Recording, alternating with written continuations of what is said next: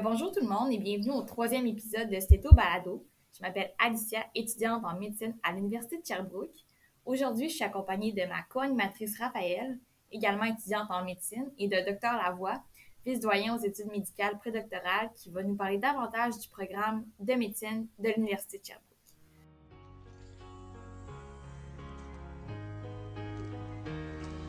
All right, everybody. It's a beautiful night to save lives. Let's have some fun.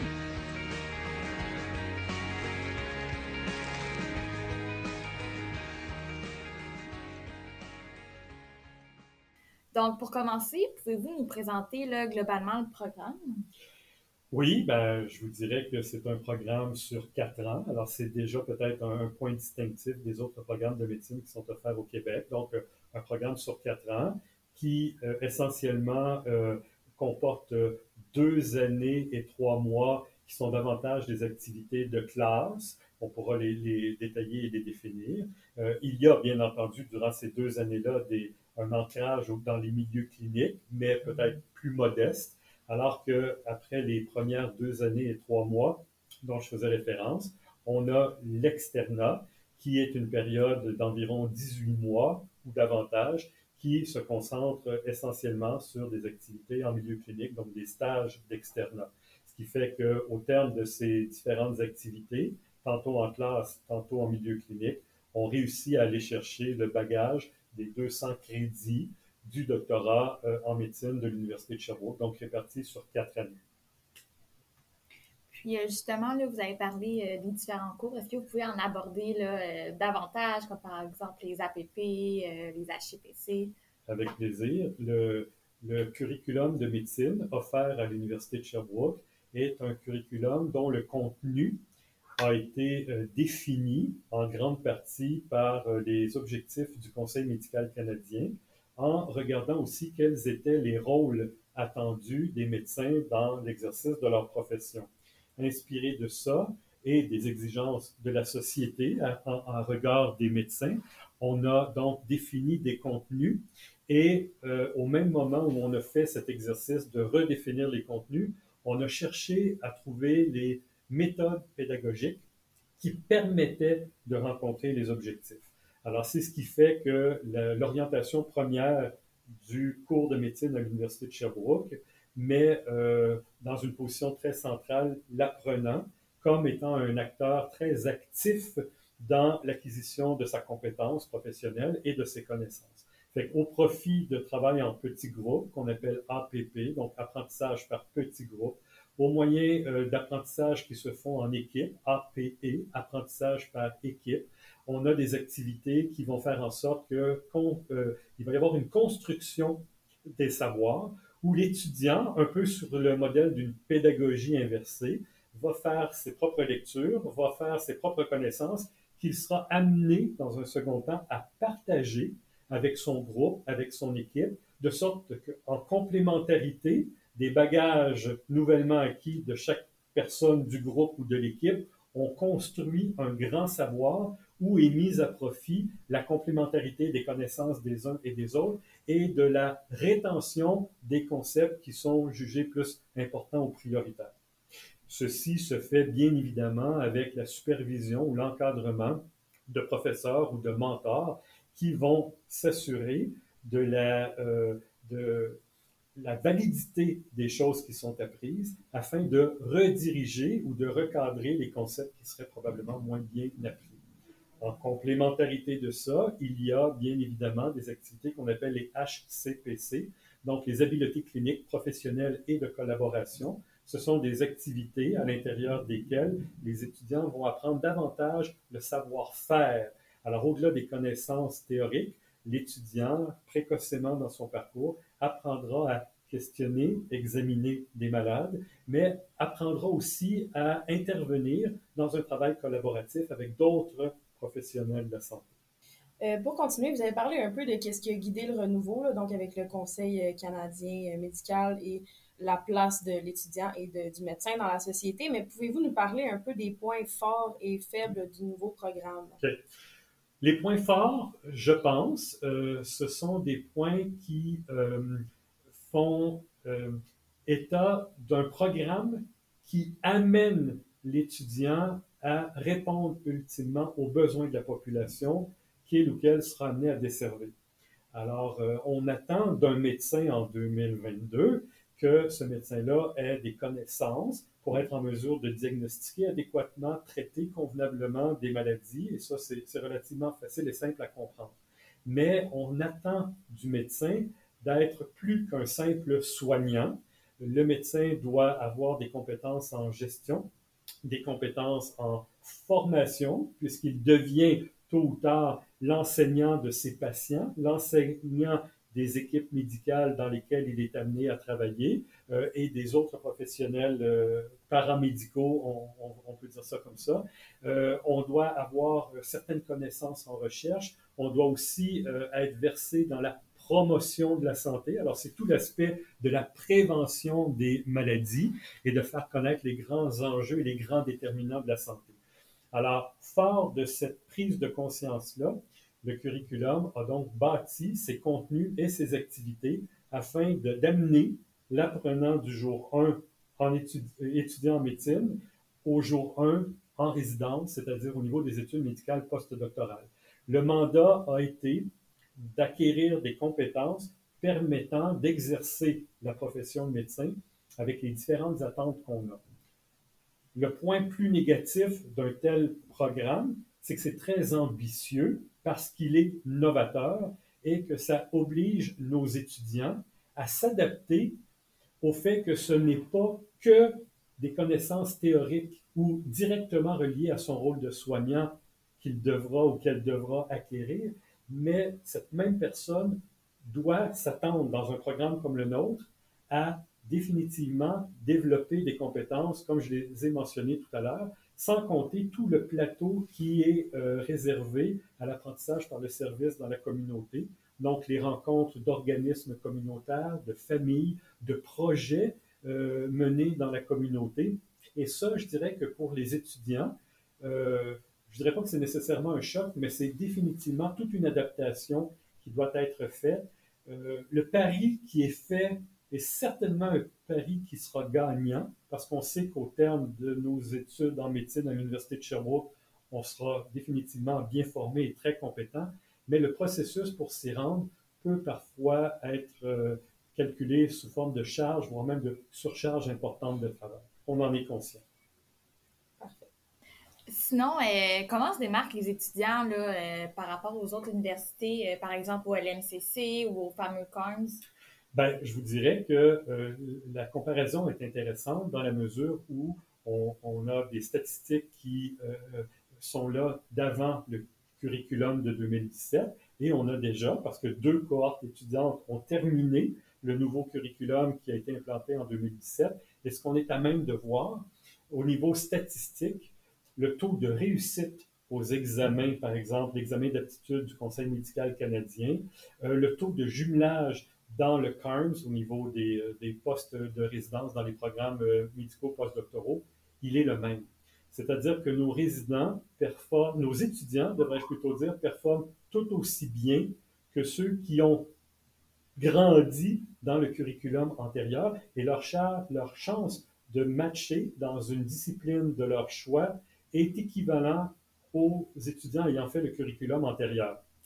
Puis quand on compare la performance de nos étudiants avec les autres programmes canadiens, notamment au niveau de la réussite à l'examen d'aptitude du Conseil médical canadien, ben, ça fait deux ans que c'est le cas.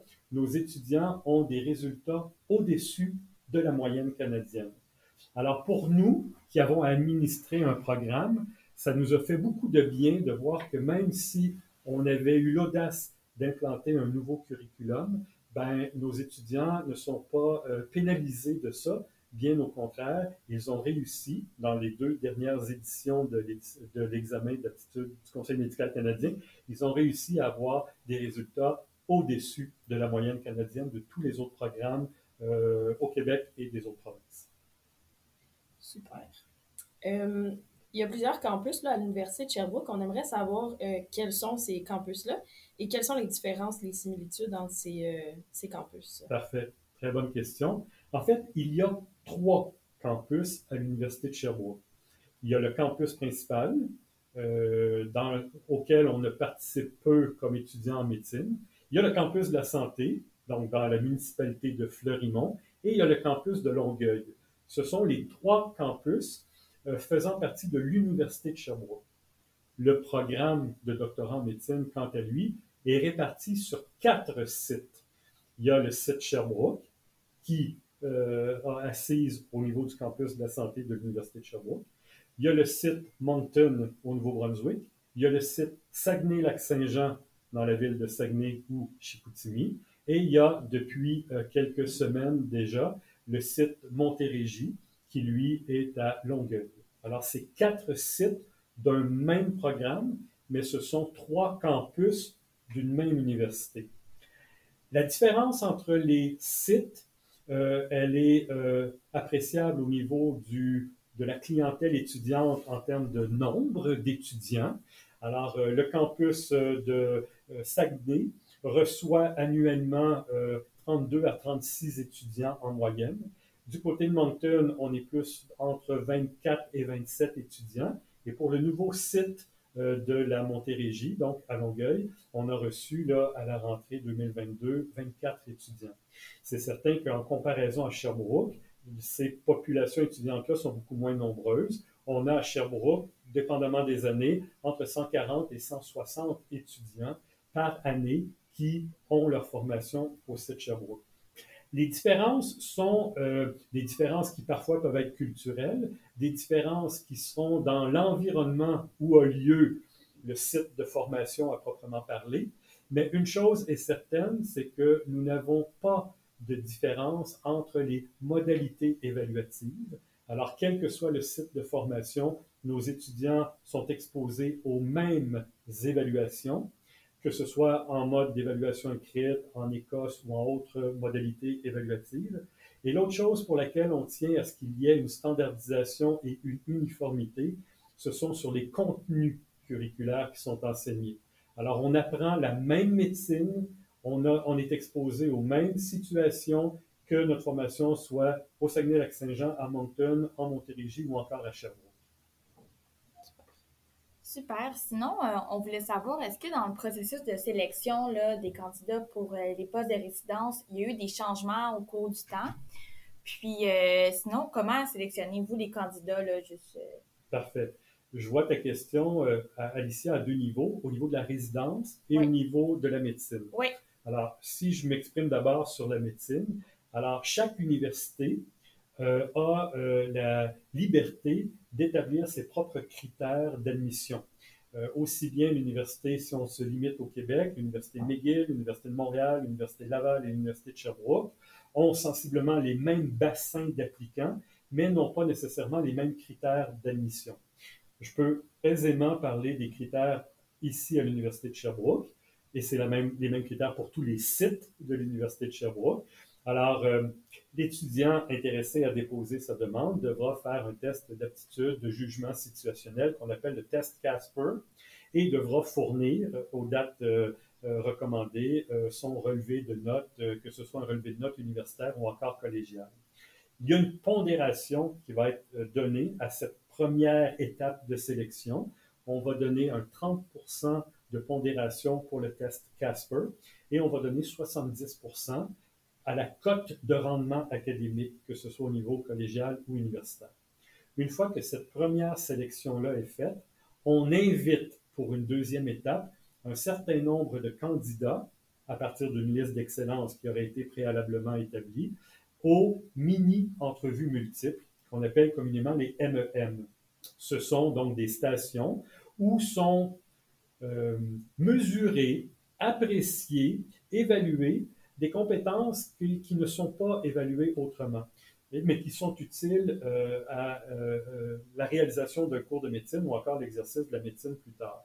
Donc, on va aller vérifier le leadership, la collaboration, le travail d'équipe, l'organisation du travail, sous forme de situation euh, de jeu de rôle en grande partie.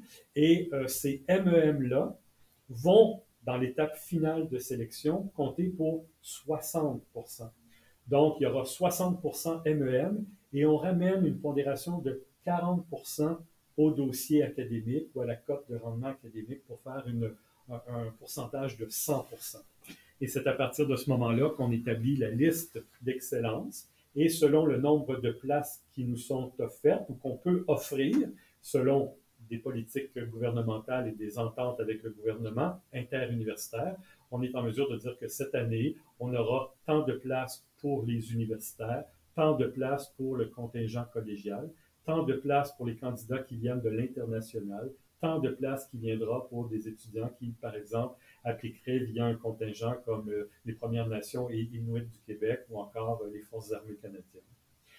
À l'Université de Sherbrooke, c'est aussi quelque chose qui nous distingue des autres euh, programmes québécois. Euh, on a depuis toujours tenté de respecter le 80% de nos nouvelles places réservées pour des étudiants issus de leurs études collégiales et 20% pour des étudiants qui nous proviennent d'un profil universitaire. Cette, euh, cette répartition-là, qui est très distinctive de Sherbrooke, euh, puisque dans les autres universités, on va davantage donner un pourcentage aux études qui détiennent, aux étudiants qui détiennent euh, une diplomation au niveau de leurs études universitaires. À Sherbrooke, on a fait le pari, il y a de nombreuses années, qu'on voulait quand même former de jeunes médecins avec un programme sur quatre ans pour permettre rapidement à donner une accessibilité là, aux, médecins euh, pour la population. Super. Puis au niveau des résidences, euh, est-ce qu'on avait certains critères J'allais l'oublier. Oui. Alors, quand arrive le, jumelage, quand arrive le, dépôt des demandes pour le CARMS, alors c'est cet organisme de, qui fait le jumelage entre les étudiants et les différents programmes postdoctoraux, c'est sûr que chaque programme postdoctoral a ses propres critères d'admission. Euh, à la base, il faut avoir réussi ses études médicales prédoctorales, ça, ça va de soi pour tous les programmes. Ensuite, il y a des programmes qui vont davantage miser peut-être sur euh, les évaluations que la personne étudiante aura eues dans ses stages cliniques, donc les stages d'externat. D'autres vont miser énormément sur l'entrevue. D'autres vont euh, accorder plus d'importance peut-être aux lettres de motivation ou encore aux lettres de référence. Alors, c'est très variable d'un programme à l'autre. On s'entend que chacun des programmes aimerait avoir les meilleurs candidats possibles. Euh, là où euh, les choses pourraient se complexifier, puis je me mets dans la peau des étudiants, c'est que dans un mode d'évaluation de type réussite ou échec, comme la vaste majorité des programmes à l'ensemble du Canada maintenant, c'est sûr que c'est difficile de se distinguer de nos pairs dans un curriculum prédoctoral si on s'en tient uniquement aux évaluations qu'on a obtenues durant notre parcours en médecine. Alors, c'est souvent dans les évaluations de stage, bien que ce soit des stages en réussite ou échec, on a quand même les commentaires déposés dans chacune des fiches d'évaluation par les différents évaluateurs de stage qui peuvent des fois faire la différence. Il y a aussi la motivation qu'a l'étudiant à démontrer son intérêt pour telle spécialité par rapport à une autre, ou encore de, de vendre adéquatement sa salade dans des lettres de motivation qui témoignent du grand intérêt de la personne étudiante d'aller euh, se spécialiser dans tel ou tel ou tel domaine. Euh, bon, on se demandait aussi comment est l'ambiance avec les professeurs au préclinique et euh, au préclinique, au prédoctoral et l'ambiance avec les professeurs ou les médecins à l'hôpital lors des stages. Parfait.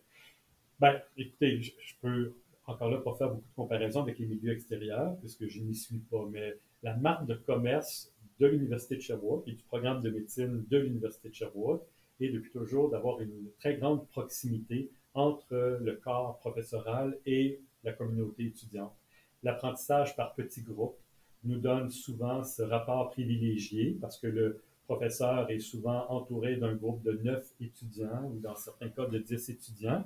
Euh, dans les, dans les euh, activités d'apprentissage en équipe, mais ben, le groupe est quand même restreint à 36 personnes étudiantes peut-être par groupe. Alors on s'entend que le rapport, il est très euh, facile et les professeurs impliqués au programme de doctorat en médecine, qui sont tous, pour la grande vaste majorité des cliniciens, ils ont à cœur l'enseignement et donc ils s'investissent énormément dans leur tâche d'enseignement et ça se sent euh, très rapidement là, pour, par nos étudiants. L'opportunité aussi de faire des observations directes. Malheureusement, la pandémie a dû nous, nous par prendre la décision de mettre ça de côté, mais maintenant on est revenu dans un, un, mode de fonctionnement antérieur où les étudiants peuvent euh, rapidement solliciter des observations directes avec leurs professeurs qui sont tantôt endocrinologues, tantôt chirurgiens, tantôt psychiatres, tantôt pédiatres, et ça permet d'alimenter une certaine réflexion qui peuvent orienter euh, les choix professionnels, les choix de carrière.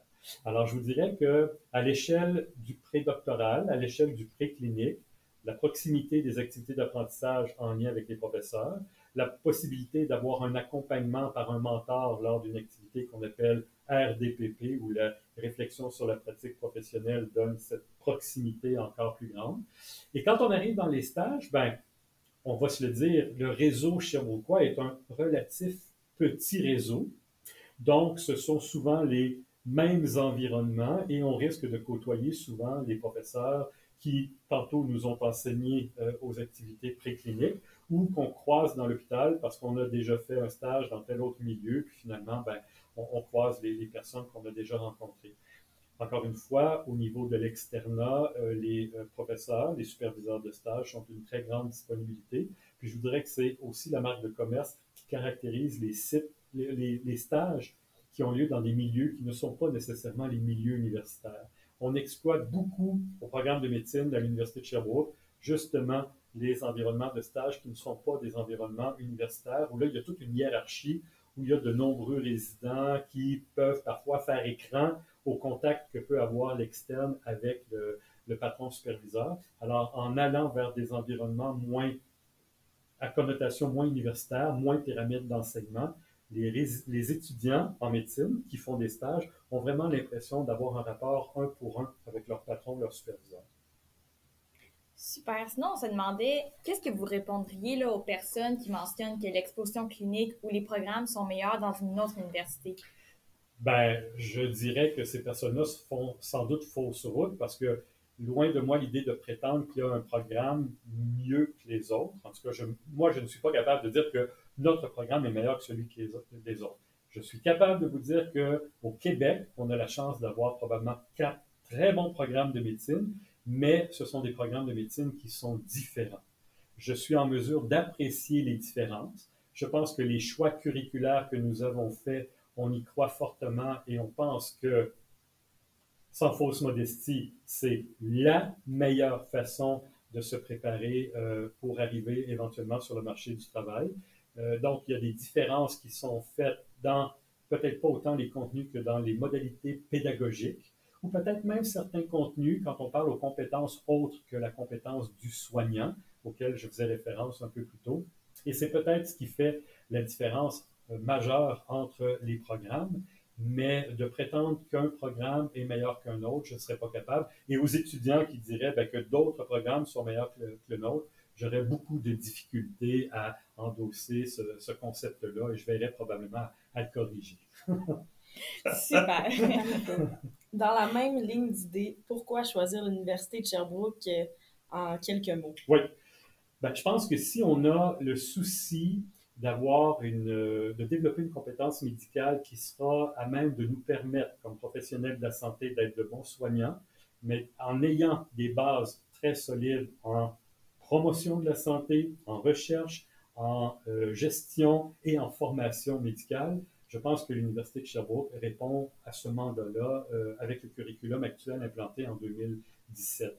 Je pense que l'étudiant qui vient étudier à Sherbrooke doit s'attendre à jouer un rôle actif dans son apprentissage. On n'a pas de place ici pour des cours magistraux. Alors l'étudiant euh, doit se retrousser les manches, travaille fort, travaille bien avec de bonnes stratégies d'études et d'apprentissage. Il est accompagné, il est encadré par un personnel euh, professoral médical qualifié, mais il doit jouer un rôle très actif dans l'acquisition de ses connaissances. L'étudiant va aussi euh, devoir s'attendre à travailler en équipe, en collaboration, mais qui reproduit éventuellement ce qui nous est amené à faire quand on est un professionnel de la santé. On travaille constamment en collaboration avec des partenaires. Alors, le programme de médecine à l'Université de Sherbrooke, c'est sa grande, grande, grande caractéristique. Il faut voir l'Université de Sherbrooke comme étant une université qui, bien que euh, a la prétention d'être un centre euh, universitaire, n'est pas nécessairement desservie par une grande population très, euh, cosmopolite, ce qui fait que ça peut, pour certaines personnes étudiantes, représenter un avantage de se retrouver dans un environnement urbain, quoique moins achalandé peut-être que dans d'autres environnements, avec une grande accessibilité euh, à la nature et à tout ce qu'une grande région comme celle de l'Estrie nous offre. Je voudrais que c'est un peu la même chose pour les collègues qui choisissent d'aller étudier au site Monté, euh, Montérégie, quoique c'est peut-être pas tout à fait le cas, mais du côté du Saguenay-Lac-Saint-Jean et à Moncton, on retrouve des environnements relativement similaires. Sinon, avez-vous un mot de la fin à dire aux futurs étudiants là, qui aimeraient venir à Sherbrooke? Certainement. Il faut choisir la médecine parce que c'est un choix personnel. Il ne faut pas choisir d'aller en médecine parce qu'on ne veut pas décevoir papa ou maman. Il ne faut pas choisir la médecine parce que on est habitué d'avoir de bonnes notes à l'école. Ça va de soi qu'on doit absolument devenir médecin. Je pense qu'on peut être très heureux dans la vie et très bien réussir sa vie sans devenir médecin. Ceci étant dit, choisir la médecine, c'est de choisir une, une profession qui est très prenante, mais qui est très valorisante il faut euh, savoir qu'il y aura de nombreuses heures d'études et de nombreux sacrifices qu'on devra faire. Mais je pense que si la décision, elle est pleinement mûrie et elle vient de soi, elle est d'autant plus facile, ce parcours-là est d'autant plus facile que si on le fait justement parce que on sent que si on ne prend pas cette décision-là, on peut décevoir notre entourage et notre famille. Alors, à placer au centre de la décision l'intérêt premier de la personne étudiante. Sur ce super beau message, euh, je vous remercie beaucoup, là, Raphaël et Dr Lavoie, euh, de nous avoir accompagnés aujourd'hui pour le troisième épisode.